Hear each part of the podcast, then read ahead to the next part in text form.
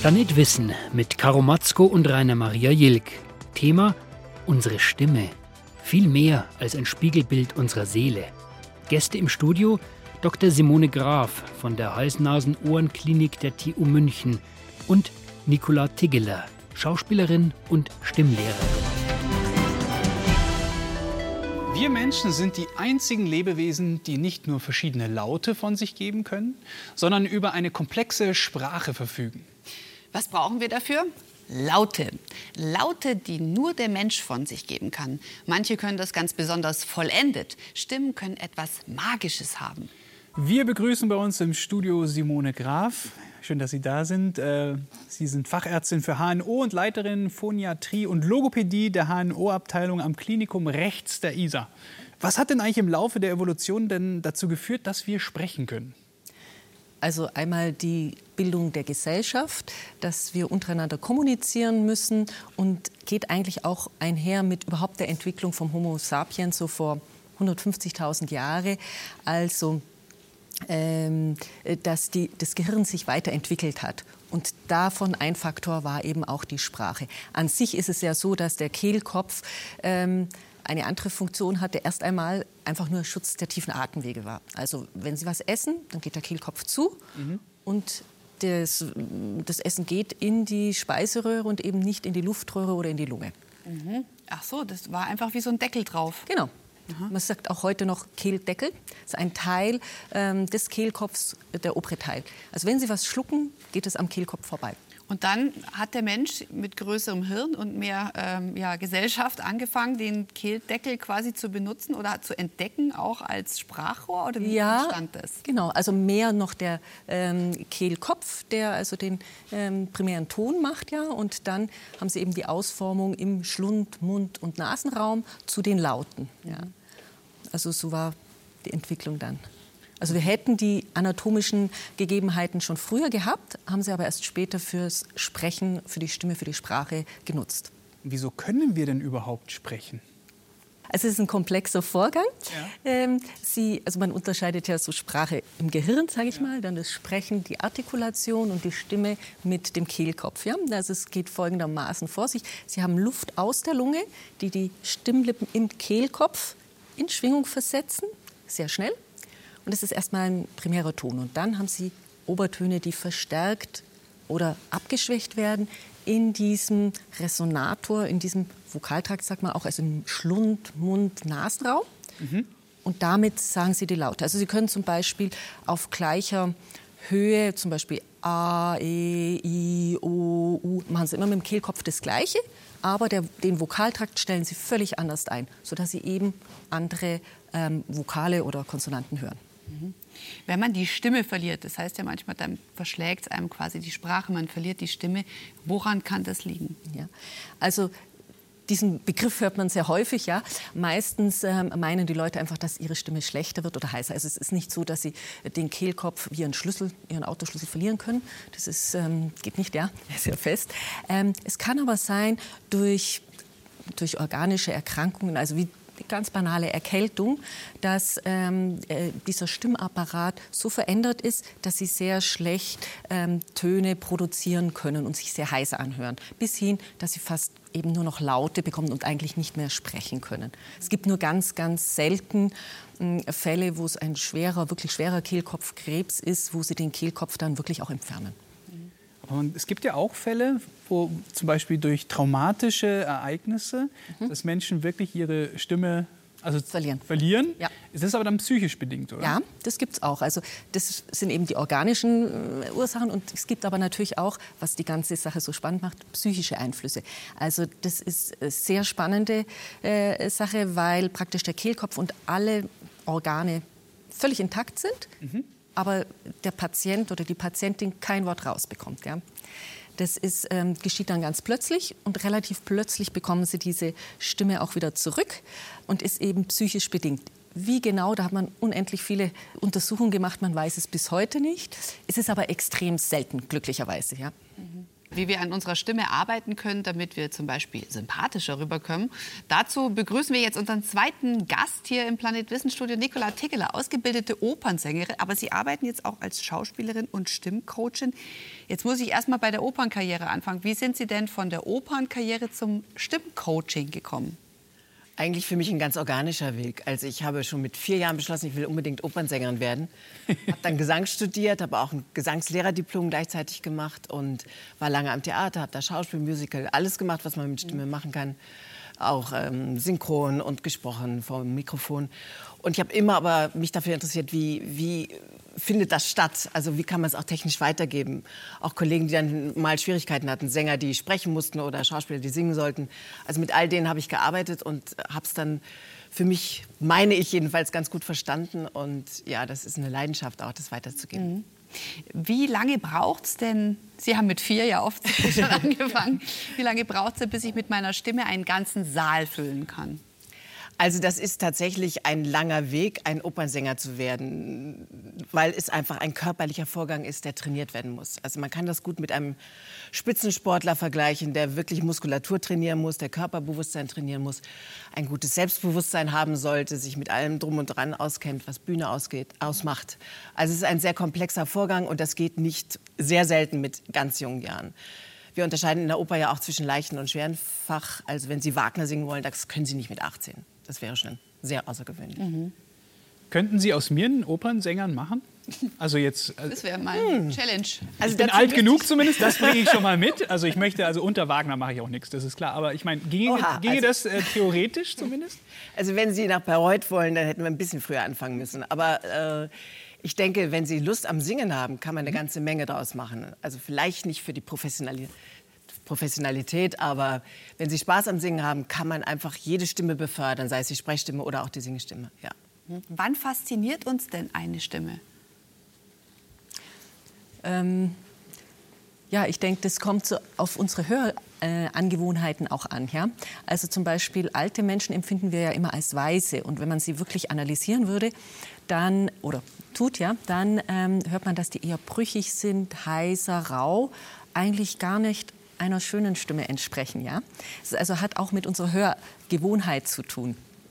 Oder ähm, tiefe Stimmen empfinden wir zum Beispiel eher als angenehm. So hat sich zum Beispiel die Sprechstimmlage für Frauen in den letzten äh, 50 Jahren ziemlich weiter erniedrigt. Ja?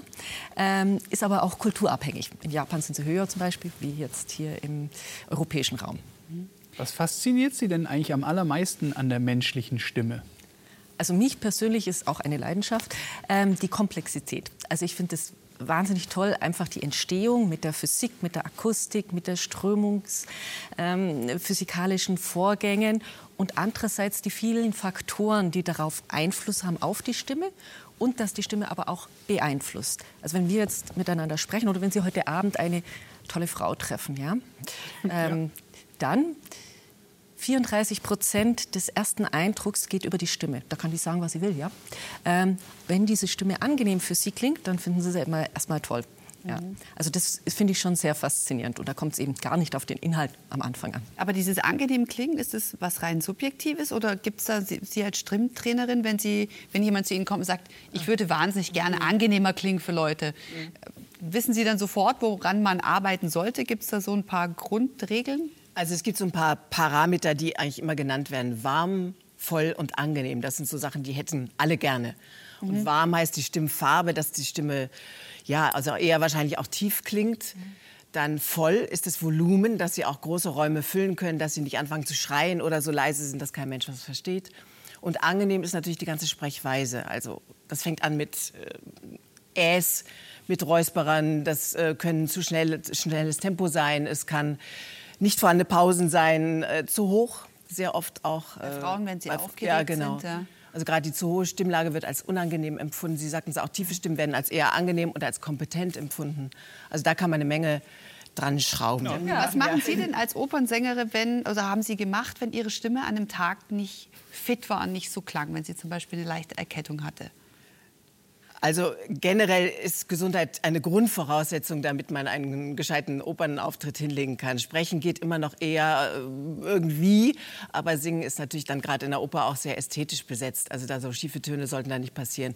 Jedenfalls gehört dazu, dass man sich aufwärmt, also einsingt.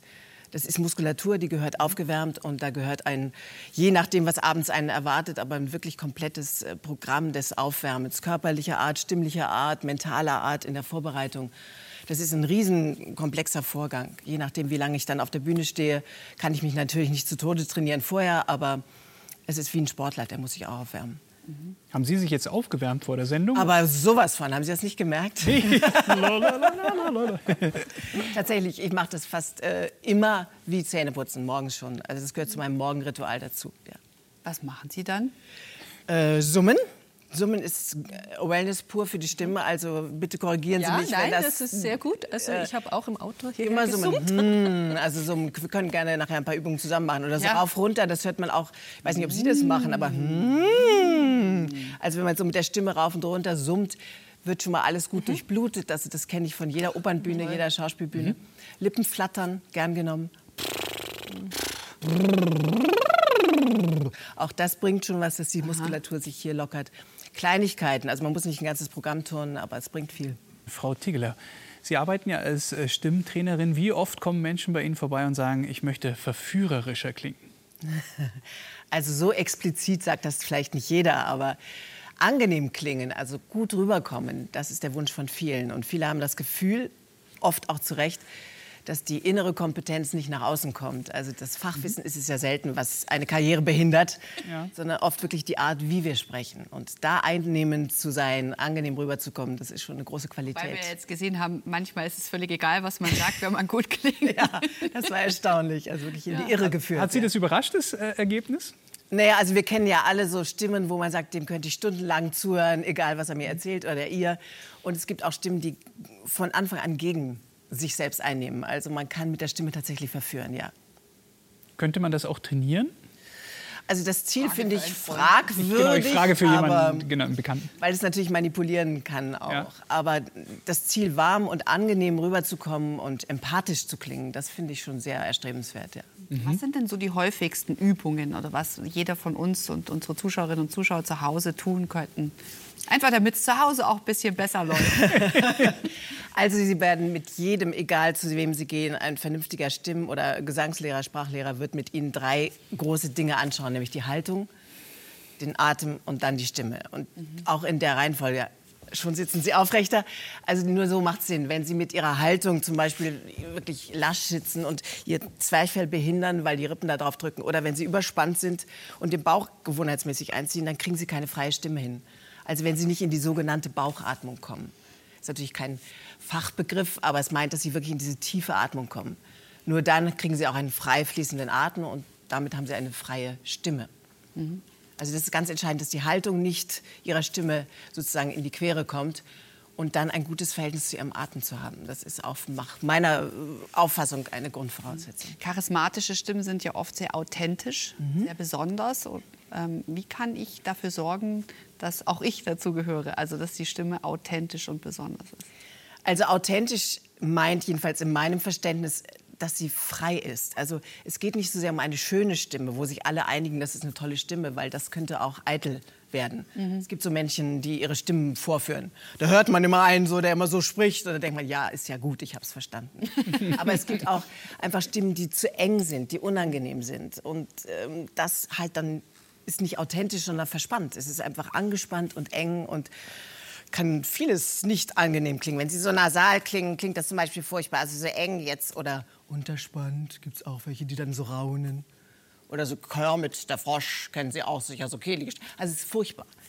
Wenn Sie so jemanden vor sich haben, da kann man was tun.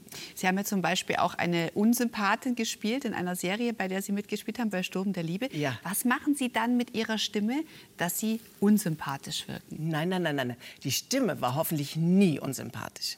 Also im ganz im Gegenteil. Ich als ich bin Spezialistin für böse Rollen. Also ich versuche die immer so vielschichtig zu spielen, wie es geht. Und die klingt erst recht verführerisch. Oder denken Sie an Schneewittchen, die muss ja die Leute dazu bringen, dass sie in die Spindel fassen. Mhm. Oder, also Sie müssen mit der Stimme eher faszinieren, verführen. Schlange K im Dschungelbuch, da fallen Ihnen bestimmt noch viele ein. Mephisto ist mhm. immer der sexy Guy. Ist nicht unbedingt der Faust. Also die, gerade die, die Bösen haben oft die sehr raffinierten Stimmen. Mhm. Und die Netten haben die manchmal die schlimmen. Also was, wann, wann empfinden wir eine Stimme als unsympathisch? Naja, wenn sie sehr dominant, sehr kraftvoll ist, vielleicht manipulierend, kann das als unsympathisch oder auch zu stark empfunden werden. Während äh, das Gegenteil eben die Prinzessin spricht wahrscheinlich eher leicht und lieblich oder vielleicht dem Frauenbild auch entsprechend so ganz körperlos und leicht, ja? Also wo dann keine Gefahr droht. Mhm.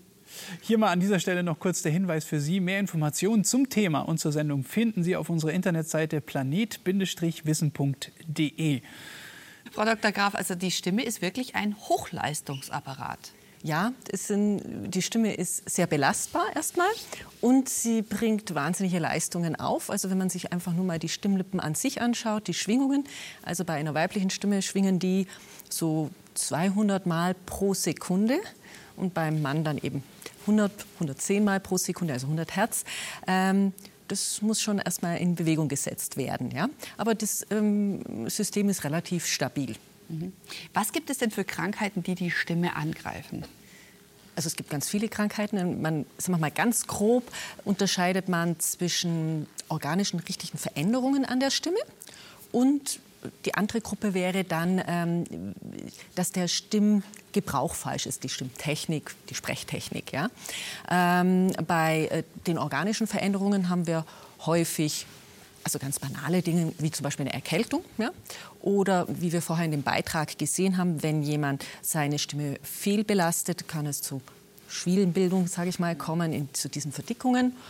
Oder also wenn man länger an Heiserkeit ähm, leidet, dann sollte man einen Arzt aufsuchen, um auszuschließen, dass es eine bösartige Erkrankung ist. Meistens sind ähm, zum Beispiel Krebserkrankungen am Kehlkopf, fallen die sehr früh auf, sodass man gut handeln kann. Aber man sollte sie auch nicht übersehen. Mhm. Kann man sich die Stimme eigentlich kaputt machen? Ähm, ja, kann man, indem man sie eben falsch belastet mhm. und ähm, auch sonst einen sehr äh, ungesunden Lebensstil mhm. ähm, pflegt. Also Rauchen ist so mal ein absoluter Killer für Stimme, weil einfach die Schwingungsfähigkeit der Stimme nicht gewährleistet ist. Dann gibt es natürlich zahlreiche Medikamente, die auf den äh, überhaupt auf den Organismen so einen Einfluss haben, dass sie auch ähm, die Schwingungen der Stimmlippen beeinflussen ganz ein einfaches Asthmamittel zum Beispiel, ähm, das sie einsprühen, kann zu Stimmstörungen ähm, führen. Ähm, ja, aber normalerweise sind sie, wie gesagt, relativ belastbar. Es kommt auch darauf an, inwieweit Sie sie brauchen. Als Lehrerin, wie wir in dem Beitrag gesehen haben, ist natürlich eine sehr hohe Stimmbelastbarkeit von der Stimme gefordert, wie wenn Sie jetzt ähm, als Computerspezialist nicht verbal kommunizieren müssen. Wenn man es im Gesamten vielleicht sieht, war vor 100 Jahren so, dass sie ähm, ihren Broterwerb über Kommunikation ähm, getätigt haben, noch bei 20 Prozent, äh, ja, bei 20 Prozent und 80 Prozent eher nonverbal, also mit körperlicher Tätigkeit. So hat sich das ja umgekehrt. Ja. Also wir alle verdienen unser Geld ja durch unsere Stimme, auch durch unsere Kommunikation und mhm. nicht indem ich Häuser baue. Was kann ich denn meiner Stimme Gutes tun? Das haben wir schon gehört. Medikamente haben einen Einfluss. Da gibt es mit Sicherheit auch Medikamente, die dann was Gutes ausrichten. Wie kann ich denn meine Stimme pflegen? Viel trinken, das ist das eine. Dann gezielte Übungen, je nachdem, wo die Schwierigkeiten oder die Schwielen sitzen tatsächlich. Nach meiner Erfahrung ist es unerlässlich, dass Sie eine gute Atemtechnik haben. Also die, eine gute äh, Muskulatur, die gut trainiert ist, also das Zwerchfell, die Zwischenrippenmuskeln bis hinten die Beckenbodenmuskulatur, was ja auch angesprochen wurde in dem Beitrag. Also wenn Sie da stabil sind, wenn Sie einen guten Zugang zum Zwerchfell haben, ist schon viel getan. Da gibt es super Übungen. Und ähm, das andere, was angesprochen wurde, war der Eigenton. Das kam so ganz zum Schluss, ist ein Begriff, der also bei uns ganz viel verwendet wird. Das ist die Stimmlage, wo Ihre Stimme am besten klingt. Mhm. Also jeder hat seinen, deswegen heißt das Ding auch Eigenton. Also es ist die individuelle Stimmlage, die Indifferenzlage auch. Und da können Sie mit dem wenigsten Aufwand den größten möglichen äh, Effekt erzielen. Und diese Lage sollte jeder Sprecher kennen. Jeder. Mhm. Das ist ganz einfach. Wenn Sie, haben Sie gerade gemacht, mm, mm, mm, dann sind Sie schon in der Lage. Hm. Oder auch wenn Sie, hm, wenn Sie an etwas Angenehmes, Leckeres mhm. denken, würden Sie nicht hm machen, weil das fällt Ihnen einfach nicht ein. Aber wenn Sie entspannt sind, ist die Stimme auch entspannt. Und dadurch sind Sie in der Lage, wo Sie gut klingen und wo Sie vor allen Dingen entspannt sprechen. Sie dürfen nur bitte nicht die ganze Zeit in der Lage sprechen, dann sprechen Sie monoton. Aber immer wieder in diese Lage zurückzukommen, ist, macht jeder Redner, der geschult ist oder intuitiv richtig. Im Brustton der Überzeugung. Hm, das ist diese Brustresonanz. Ja.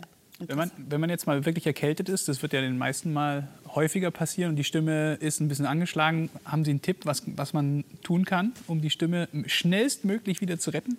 Also schnellstmöglich äh, summen nochmal. Ich kann es ja. nur immer wieder gähnen. Alles, was angespannt ist wenn Sie so in dieses Löwengebrüll gehen, wenn Sie wirklich auch sich trauen, in diese große Öffnung mal ha, große entspannte Töne reinzuschicken, das bringt eine Menge. Die meisten Leute genieren sich und tun es nicht sprechen klein, klein, Smalltalk und atmen nicht. Sie kommen einfach nicht zum Zwerchfell. Und wenn Sie nicht die Unterstützung vom Zwerchfell haben, haben Sie auf die Dauer ein Problem, wenn Sie viel sprechen.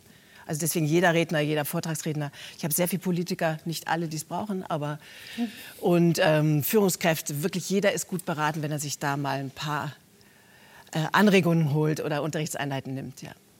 Milch und Honig? Milch ist gar nicht gut, weil es schleimt. Und äh, Honig, ja, wenn man es mag. Aber viel trinken ist in jedem Fall gut. Wasser. Kommen wir zu einer der bekanntesten Sprechstörungen, zum Stottern.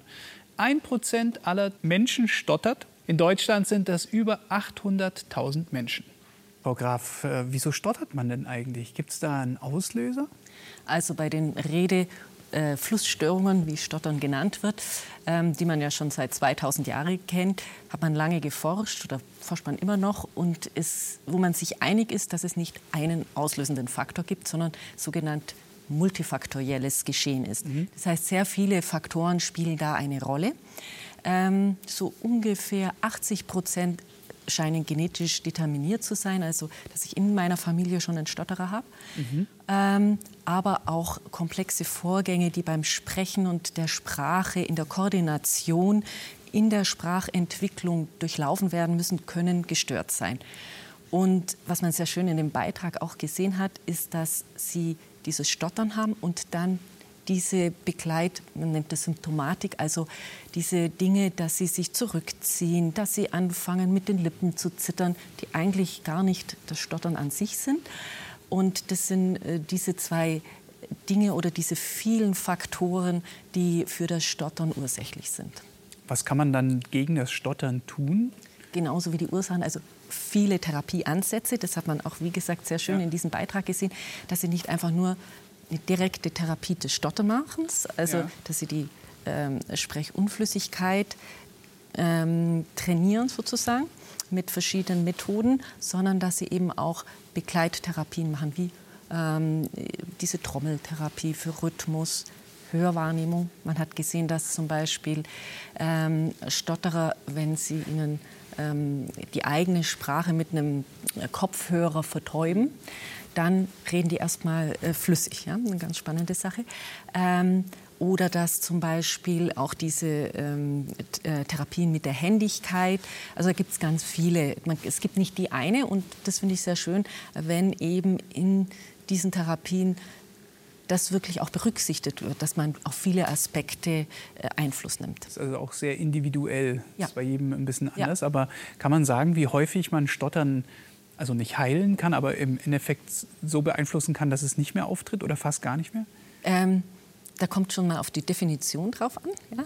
Also äh, eine erfolgreiche Stottertherapie ist dann, wenn der Patient es nicht mehr daran leidet. Ja? Mhm. Also ist gar nicht mal so das Ziel, dass es flüssig ist. Ähm, da kommt es auch darauf an, sind Sie ein Junge oder ein Mädchen oder Mann oder Frau. Ähm, bei Frauen liegt die Rate wesentlich höher, wie man auch im Beitrag gesehen hat, wie jetzt bei Jungs oder Männern. Da ist es relativ persistent zum Teil, also mhm. bis zu 70 Prozent. Haben Sie auch mit Stottererinnen oder Stotterern zu tun, Frau Tegeler, in Ihrer Also in meinem Umfeld nicht und in meiner Arbeit auch nicht. Und da würde ich ganz klar auch eine Grenze ziehen, weil ich bin keine mhm. Therapeutin. Also ich finde, das muss man sehr solide trennen. Wenn jemand wirklich eine, einen Stimmschaden hat oder einen therapeutischen Hintergrund braucht, dann äh, würde ich immer zu einem Logopäden oder Logopädin ja, schicken und zum Facharzt. Also das, das sollte man sauber trennen, weil das, bin, das kann ich nicht. Aber ähm, ich kann sicherlich unterstützen, dass das Selbstbewusstsein gestärkt ist, dass sich jemand wohlfühlt, dass er vielleicht Angst verliert zu sprechen. Und das ist ein Thema, was mich natürlich sehr oft betrifft. Also Auftrittsangst, wie gehe ich mit Lampenfieber um, wie gehe ich mit belastenden Situationen, mit Stress um beim Sprechen. Also da kann man sicher Hand in Hand arbeiten. Und das habe ich schon erlebt, dass ich dann mit einer Logopädin zusammen äh, jemanden befördern kann. Ja, das schon. Mhm. Wie kann es denn sein, dass man singt und dann nicht stottert? Gibt es ja. da einen ärztlichen Hinweis dazu? Ja, also mit äh, funktioneller MRT, also wo man praktisch die Leute hm, sprechen lässt und dann das Gehirn untersucht, ähm, hat man gesehen, dass das unterschiedliche Regionen sind. Und auch beim Singen ist der Rhythmus ein anderer, die Atmung ist ein bisschen anders. Also es ist schon ein anderer Vorgang wie Sprechen. Und deswegen auch die meisten Stotterer nicht alle, äh, fließend singen können. Mhm. Gibt es Dinge, die sich einfacher singen lassen für Sie, als zu sagen? Also als Opernsänger muss man das mit Ja beantworten, weil es natürlich, äh, es gibt Dinge, die kann man nur singen, die sind dann so groß und so äh, enthusiastisch oder emotional, die sind nur zu singen. Zum Beispiel. naja gut, es kann manchmal auch ein bisschen albern werden. Ich gebe es zu. Also wenn jemand singt, nun sterbe ich, ich liebe dich und das tut er fünf Minuten lang, dann muss er schon sehr schön singen, damit das die Leute noch ertragen. Ja, naja, wenn man es sagt, ist es halt auch schnell gesagt. Frau Dr. Graf, jetzt haben wir ja immer gehört, das Atmen ist so wichtig. Das hat Frau mhm. Thieler auch schon gesagt, jetzt aus medizinischer Sicht gesehen. Ähm, was kann man tun, damit das Atmen die Stimme unterstützt? Ähm, ja, das Atmen, da muss ich Sie jetzt fast enttäuschen, ist eigentlich schon mehr der Stimmtrainer, der, ähm, der das Atmen und die Technik ja, ähm, beeinflusst, weil als Mediziner kann ich schauen, ob sie an sich sonst eine normale Lungenfunktion haben. Ja, das machen wir natürlich. Ähm, das gehört zu einer Stimmuntersuchung, deswegen sind Stimmuntersuchungen auch ähm, multidimensional, also mehrere Dimensionen werden angeschaut, unter anderem die Atmung. Und wenn da Auffälligkeiten wären, tatsächlich würde man zu einem Pulmonologen, über, also zu einem Lungenfacharzt ähm, schicken. Ähm, man sieht es zum Beispiel bei Patienten, die unter allergischen ähm, äh, Situationen zu leiden haben, die Asthma haben etc. Das ist dann schon limitierend fürs gesunde Sprechen und für die Stimme. Das, ja, da, an dem Rädchen können wir Mediziner dann doch drehen. Aber Sie als Trainerin können bei der Atmung doch durchaus noch ein paar Tipps geben, oder? Unbedingt. Also das fängt äh, mit der Atemwahrnehmung an. Das ist äh, ganz einfach, dass man immer wieder mal innehält und den eigenen Atemrhythmus spürt, zulässt, dass er wirklich tief in den Bauch hineinfallen darf, dass man den Atem beruhigt, dass man vielleicht aus einer hektischen Hochatmung rauskommt, auch überprüft, ob man gewohnheitsmäßig den Bauch einzieht. Also wenn, immer wenn die Schultern sich heben, wenn sie das merken, dann sind Sie schon mal in der Stressatmung, in der Hochatmung. Und das Ganze eine Etage tiefer zu verlegen, ist eine super Idee. Das heißt, man beruhigt auch einfach sich selber. Sie haben übrigens einige Tipps hier zusammengefasst in diesem Buch mit Stimme zum Erfolg. Was mir darin aufgefallen ist, Sie haben gesagt, das, was für Ihre Arbeit steht, ist äh, das Wort Einklang. Ja. Das heißt, das würde auch zur Atmung passen, dass man mit sich irgendwie im Einklang, im Einklang ist und dann mit dieser Ruhe besser spricht? Ja, also Atem ist ja ein Alleskönner. Der kann sie beruhigen, der kann sie aktivieren, deeskalieren, der kann sie wirklich in jeder Hinsicht befördern oder eben auch behindern. Deswegen bin ich so überzeugt davon, dass sie mit ihrem Atem eine gute Partnerschaft eingehen sollten. Mhm. Ja. Und sie können ihn ganz gezielt auch trainieren. Luft ablassen, sagt man ja auch so schön, immer wieder wirklich eher ausatmen als ständig einatmen, dass sie nicht eben in diese Stressatmung kommen und gezielte Atemübungen, um die Muskulatur des Zwerchfells zu kräftigen. Das ist in jedem Fall sinnvoll. Geht ganz einfach, als wenn Sie Kerzen auspusten zum Beispiel. Also auf einem starken, knackigen F. Oder ein Klassiker ist also auf diesen Explosivlauten. Und wenn Sie das machen und schneller machen, langsamer, dynamischen Wechsel, bringt das schon was. Ja. Toll. Ja. Frau Graf, auch Sie am Ende der Sendung haben Sie vielleicht noch ein paar Tipps für eine gesunde Stimme für unsere Zuschauer. Ja, ich denke, dass man einfach auf seine Stimme auch hört, ja, und äh, sich beobachtet, ja. Und ähm, ich denke, das wäre schon mal ganz gut, weil wenn sie nicht so funktioniert, darf man auch mal still sein. Mhm. Ein bisschen, bisschen pausieren Ja. und ein Ja. bisschen, Ja. genau, aber wir haben gesehen, Atempausen und Schweigen im Walde nutzen. Aber man kann schon sagen, was wir heute gelernt haben, es ist ein Fehler, dass wir unsere Stimme für selbstverständlich nehmen. Mhm. Vielen herzlichen Dank an Sie beide, dass Sie da waren und äh, so viele Informationen für uns dabei hatten. Ja, Sehr gerne. Das ist sehr schön. Einladung. vielen lieben Dank auch fürs Zuschauen.